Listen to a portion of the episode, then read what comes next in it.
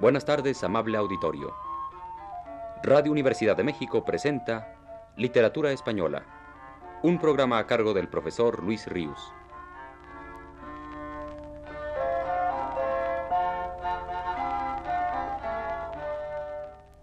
Con ustedes el profesor Luis Ríos.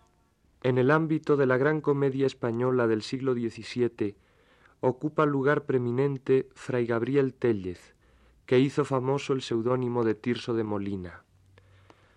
De todos los grandes dramaturgos españoles de aquella edad, Tirso ha sido el que más tardíamente fue reconocido como tal por la crítica literaria moderna. La crítica romántica alemana, a la que Calderón de la Barca debe tanto de su gloria, no conoció a Tirso. No fue sino hasta fines del siglo XIX y debido sobre todo a Menéndez y Pelayo y a Doña Blanca de los Ríos, cuando el nombre del fraile mercedario fue alzado a la más alta fama. Su teatro se ajusta a la técnica dramática fijada por Lope de Vega, pero generalmente se reconoce en él una mayor profundidad en la pintura de los personajes, una penetración en la psicología de los mismos a la que no llegó nunca el fénix de los ingenios. Esto es notorio sobremanera en las mujeres del teatro de Tirso, y no falta quien haya atribuido ese don de Tirso de Molina al conocimiento de las intimidades humanas que le proporcionó su ministerio de confesor. Su teatro consta de obras menores, entremeses y autos, y de comedias que por el asunto que tratan pueden clasificarse de la siguiente manera teológicas como el mayor desengaño y como el condenado por desconfiado, si bien la atribución de esta última a Fray Gabriel Tellez se discute. Escribió también comedias bíblicas y comedias de santos, como su Santa Juana. Compuso comedias históricas, algunas tan admirables como la intitulada La prudencia en la mujer, y otras histórico-legendarias. A una de sus comedias con asunto de esta naturaleza debe Tirso de Molina su mayor fortuna literaria, a la que dio el título del burlador de Sevilla y convidado de piedra. Con ella creó a uno de los grandes personajes de la literatura universal, a don Juan. Por último, otras obras suyas son comedias de costumbres, algunas fundamentalmente de intriga, como Don Gil de las Calzas Verdes, y otras que sobresalen por la finura de los trazos psicológicos de los personajes, como es el caso de la gallega María Hernández y del vergonzoso en Palacio.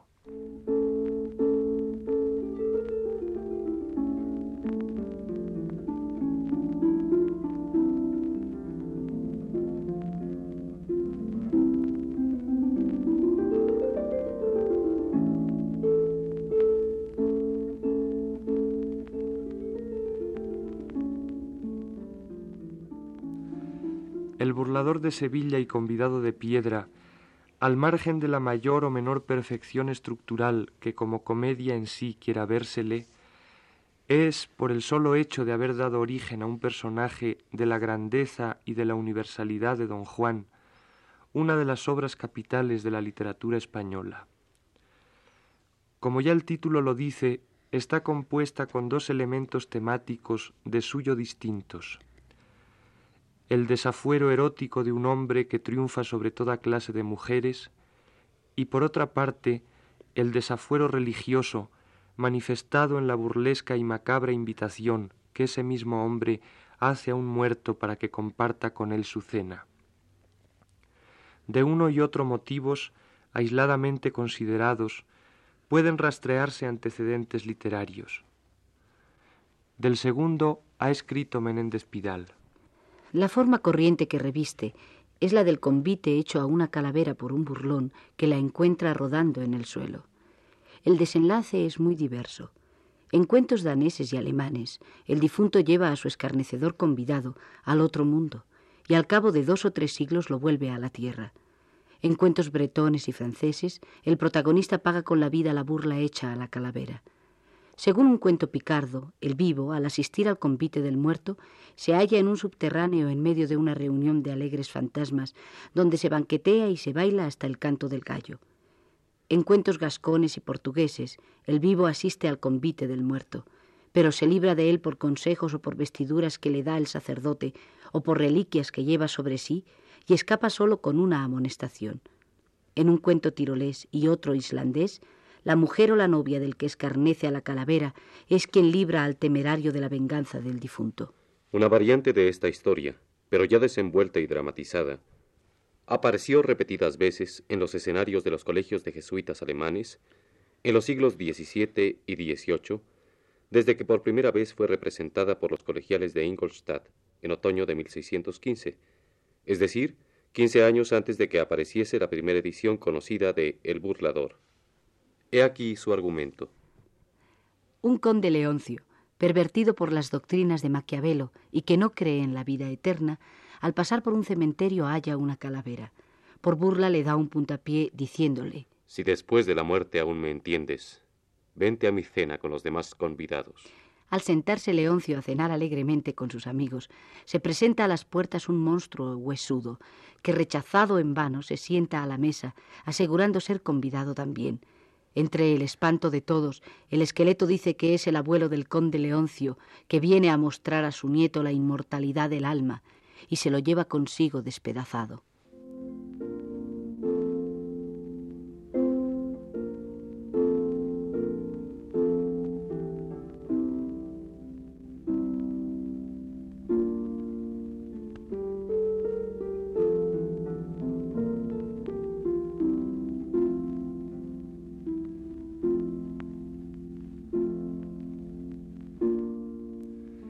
Grandes semejanzas entre el asunto que acabamos de recordar y el que se dramatiza en el burlador de Sevilla hizo suponer a algunos críticos que probablemente Tirso se inspiró en una versión impresa de la leyenda de Leoncio.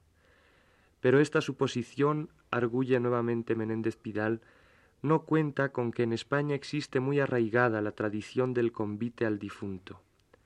No sólo hay cuentos portugueses, sino también gallegos y castellanos, y no sólo hay cuentos como en los demás países, sino romances. Uno de estos, recogido oralmente en un pueblecito de León, corre de esta manera.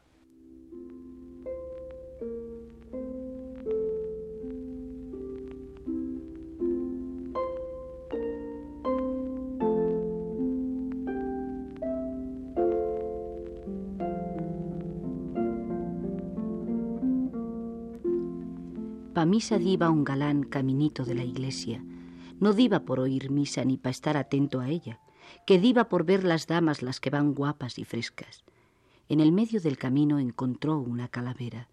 Mirárala muy mirada y un gran puntapié le diera. Arrengañaba los dientes como si ella se riera. Calavera, yo te brindo esta noche a la mi fiesta. No hagas burla, caballero. Mi palabra doy por prenda. El galán, todo aturdido, para casa se volviera. Todo el día anduvo triste hasta que la noche llega. De que la noche llegó mandó disponer la cena. Aún no comiera un bocado cuando pican a la puerta. Manda un paje de los suyos que saliese a ver quién era. Dile, criado, a tu amo, que si del dicho se acuerda. Dile que sí, mi criado, que entre pa' acá, enhorabuena. Pusiérale silla de oro, su cuerpo sentara en ella.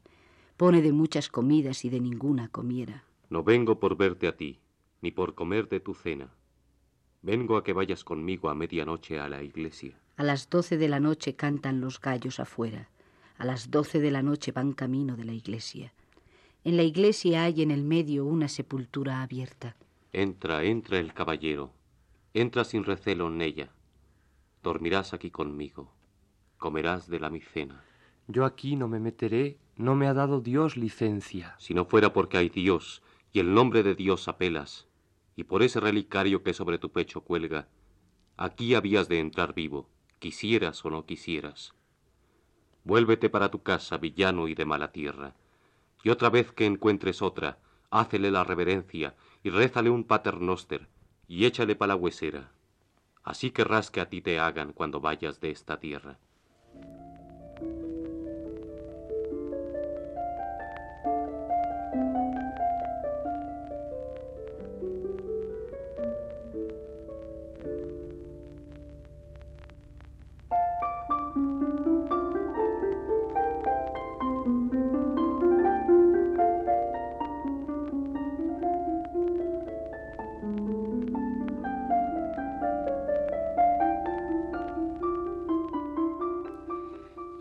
Romance que acabamos de escuchar, es bien de notar que el que convida no es sólo un joven alocado como en la generalidad de los cuentos, sino un galán que va a la iglesia irreverentemente para ver a las damas guapas y frescas, lo cual nos recuerda enseguida el tipo de don Juan Tenorio.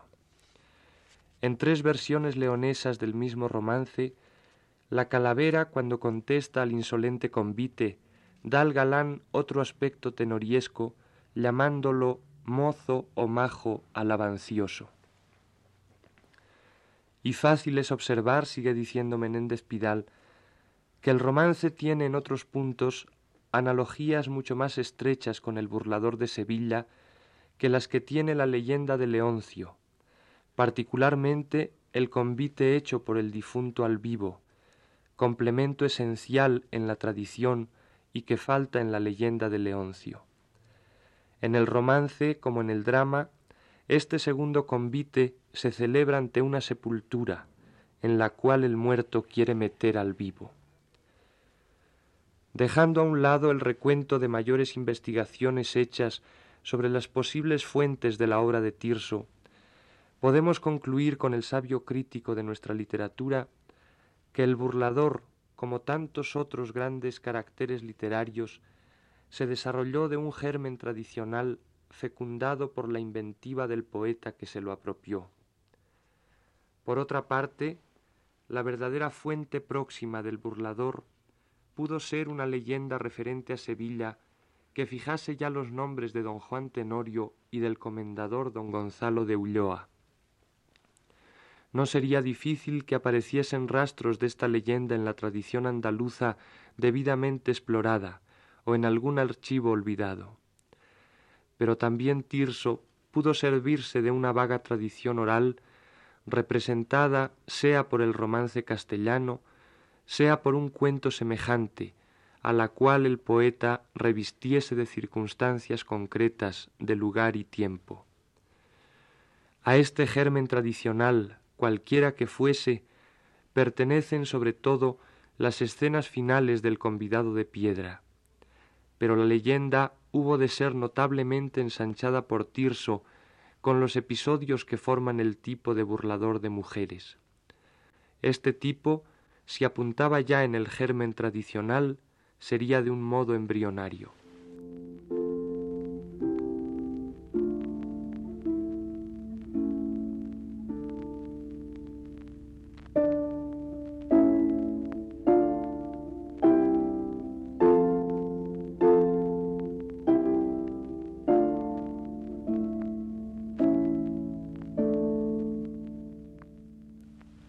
Por lo que se refiere al motivo del burlador, resultaría igualmente prolija la enumeración de posibles fuentes más o menos fragmentarias del don Juan, y no vamos a caer en la tentación de hablar de ellas.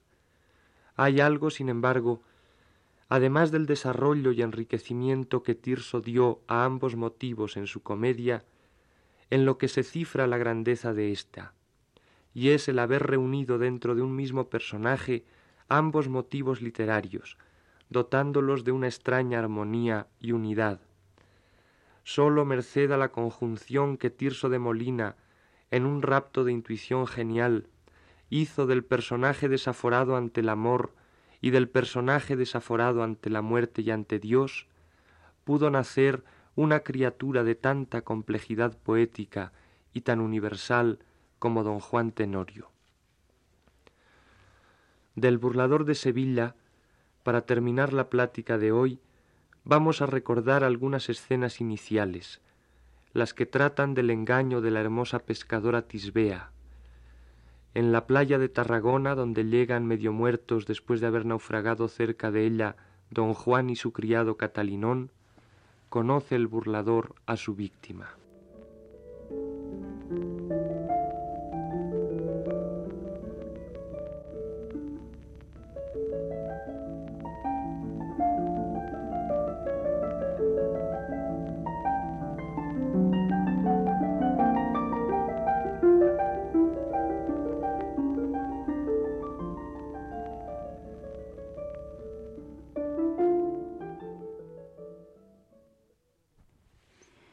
yo de cuantas el mar, pies de jazmín y rosa, en sus riberas besa con fugitivas olas, sola de amor exenta como en ventura sola, tirana me reservo de sus prisiones locas. Aquí donde el sol pisa soñolientas las ondas, alegrando zafiros las que espantaba sombras. Por la menuda arena unas veces aljófar y átomos otras veces del sol, que así la adora, oyendo de las aves las quejas amorosas y los combates dulces del agua entre las rocas. Ya con la sutil caña que el débil peso dobla del necio pececillo que el mar salado azota, o ya con la atarraya que en sus moradas ondas prende cuantos habitan aposentos de conchas, segura me entretengo, y en libertad se goza el alma que a amor áspid no le ofende ponzoña. En pequeñuelo esquife y en compañía de otras, tal vez al mar le peino la cabeza espumosa, y cuando más perdidas querellas de amor forman, como de todas río, envidia soy de todas. Dichosa yo mil veces, amor, pues me perdonas si ya por ser humilde no desprecias mi choza. Obeliscos de paja mi edificio coronan, nidos si no hay cigarras, a tortolillas locas. Mi honor conservo en pajas como fruta sabrosa, vidrio guardado en ellas para que no se rompa. De cuantos pescadores con fuego Tarragona de piratas defiende en la argentada costa, desprecio soy y encanto, a sus suspiros sorda, a sus ruegos terrible, a sus promesas roca, Anfriso, a quien el cielo con mano poderosa, prodigio en cuerpo y alma, dotó de gracias todas, medido en las palabras, liberal en las obras, sufrido en los desdenes, modesto en las congojas, mis pajizos umbrales que heladas noches ronda, a pesar de los tiempos, las mañanas remoza. Pues ya con ramos verdes que de los olmos corta, mis pajas amanecen ceñidas de lisonjas. Ya con vihuelas dulces y sutiles zampoñas músicas me consagra y todo no me importa, porque en tirano imperio vivo de amor, señora, que hallo gusto en sus penas y en sus infiernos gloria. Todas por él se mueren, y yo todas las horas le mato con desdenes. De amor condición propia querer donde aborrecen, despreciar donde adoran, que si le halagan muere y vive si le oprobian. En tan alegre vida segura de lisonjas, mis juveniles años amor no los malogra que en edad tan florida amor no es suerte poca no ver entre estas redes las tuyas amorosas. Pero necio discurso que mi ejercicio estorbas, en él no me diviertas en cosa que no importa. Quiero entregar la caña al viento y a la boca del pececillo el cebo. Pero al agua se arrojan dos hombres de una nave antes que el mar la sorba, que sobre el agua viene y en un escollo aborda. Como hermoso pavón hace las velas cola, a donde los pilotos todos los ojos pongan. Las olas va escarbando y ya su orgullo y pompa casi se desvanece. Agua a un costado toma. Hundióse y dejó al viento la gavia, que la escoja para morada suya. Que un loco en gavias mora. ¡Socorro, que me ahogo! Un hombre a otro aguarda que dice que se ahoga. Callarda cortesía, en los hombros le toma. Anquises le hace Eneas y el mar está hecho Troya. Ya nadando las aguas con valentía corta y en la playa no veo quien le ampare y socorra. Daré voces. Tirseo, Anfriso, Alfredo, hola. Pescadores me miran. Plega a Dios que me oigan. Mas milagrosamente ya tierra los dos toman. Sin aliento el que nada, con vida el que le estorba. Válgame la cananea y qué salado está el mar. Aquí puede bien nadar el que salvarse desea, que allá dentro es desatino donde la muerte se fragua, donde Dios juntó tanta agua, no juntara tanto vino. Oh, quien hallara una fragua de vino, aunque algo encendido. Si del agua que he bebido escapo yo, no más agua. Desde hoy haber nuncio de ella, que la devoción me quita tanto, que a un agua bendita no pienso ver, por no bella. Ah, Señor, helado y frío está, si estará ya muerto. Del mar fue este desconcierto y mío este desvarío. Malaya aquel que primero pinos en la mar sembró y que sus rumbos midió con quebradizo madero. Maldito sea el vil sastre que cosió el mar que dibuja con astronómica aguja causa de tanto desastre. Maldito sea Jasón y Tifis maldito sea. Muerto está. No hay quien lo crea. Mísero Catalinón, ¿qué he de hacer? Hombre, ¿qué tienes en desventuras iguales? Pescadora, muchos males y falta de muchos bienes. Veo por librarme a mí sin vida a mi señor. Mira si es verdad. No, que aún respira. ¿Por dónde? ¿Por aquí? Sí, pues ¿por dónde? Bien podía respirar por otra parte. Necio estás. Quiero besarte las manos de nieve fría. Ve a llamar los pescadores que en aquella choza están. ¿Y si los llamo, vendrán? Vendrán presto, no lo ignores.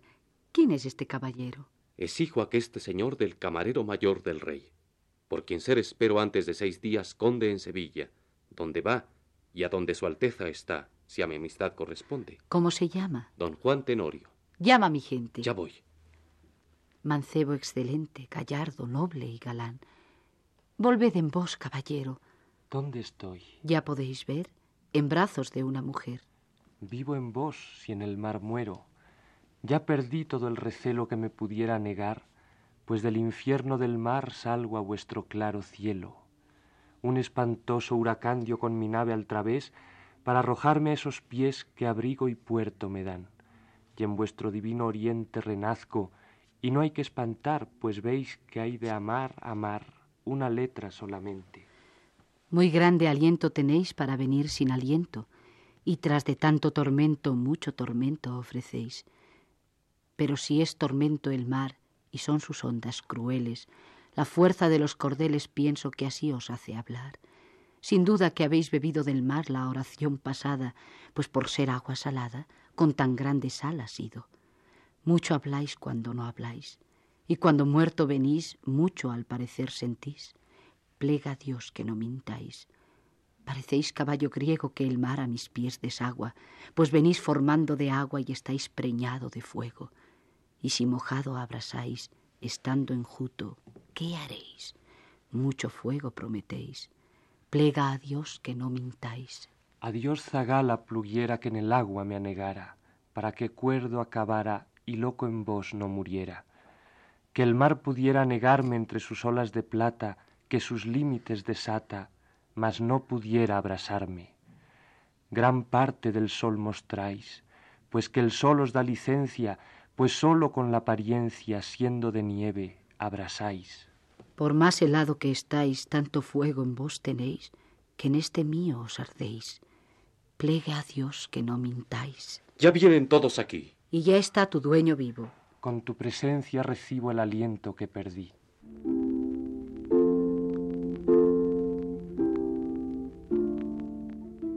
Escucha aparte. Ya escucho. Si te pregunta quién soy, di que no sabes. A mí quieres advertirme aquí lo que he de hacer. Muerto soy por la hermosa pescadora, esta noche de gozalla. ¿De qué suerte? Ven y calla. Muerto soy. ¿Cómo si andáis? Ando en pena, como veis. Mucho habláis. Mucho entendéis. Plegue a Dios que no mintáis.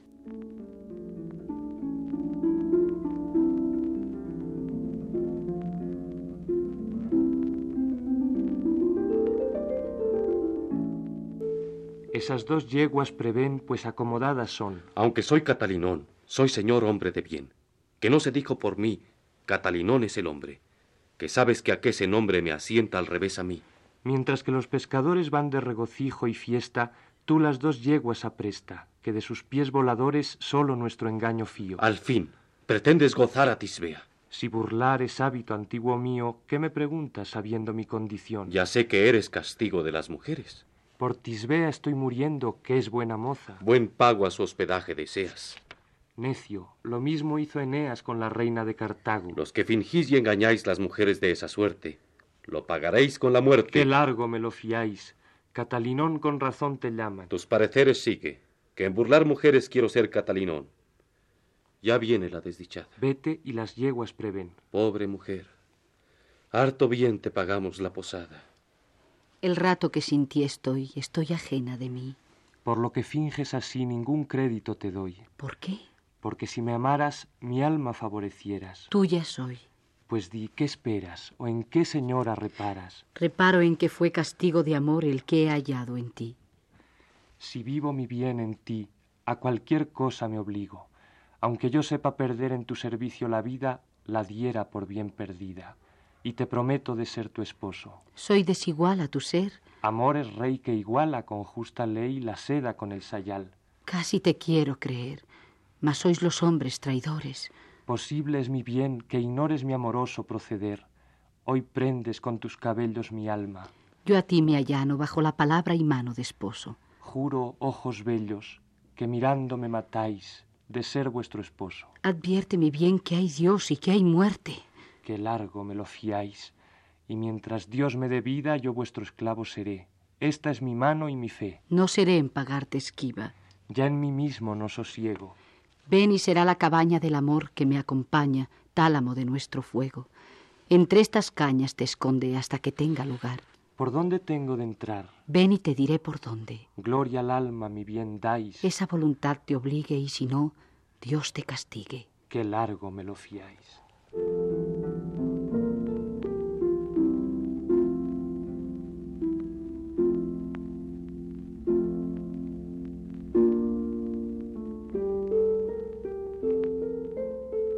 Fuego, fuego que me abrazo, que mi cabaña se abrasa.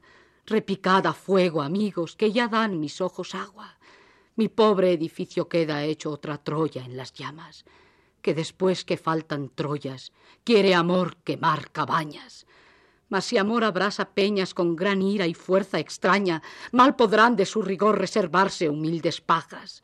Fuego, zagales, fuego, agua, agua, amor, clemencia que se abrasa el alma.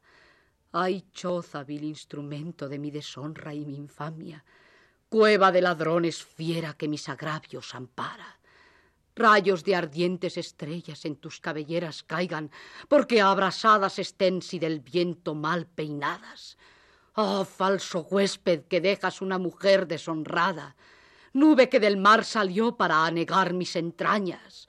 Fuego, fuego, zagales, agua, agua, amor, clemencia que se abrasa el alma. Yo soy la que hacía siempre de los hombres burla tanta, que siempre las que hacen burla vienen a quedar burladas. Engañóme el caballero debajo de fe y palabra de marido, y profanó mi honestidad y mi cama. Gozóme al fin, y yo propia le di a su rigor las alas en dos yeguas que crié, con que me burló y se escapa. Seguilde todos, seguilde. Mas no importa que se vaya, que en la presencia del rey tengo de pedir venganza. Fuego, fuego, zagales, agua, agua, amor, clemencia, que se abrasa el alma.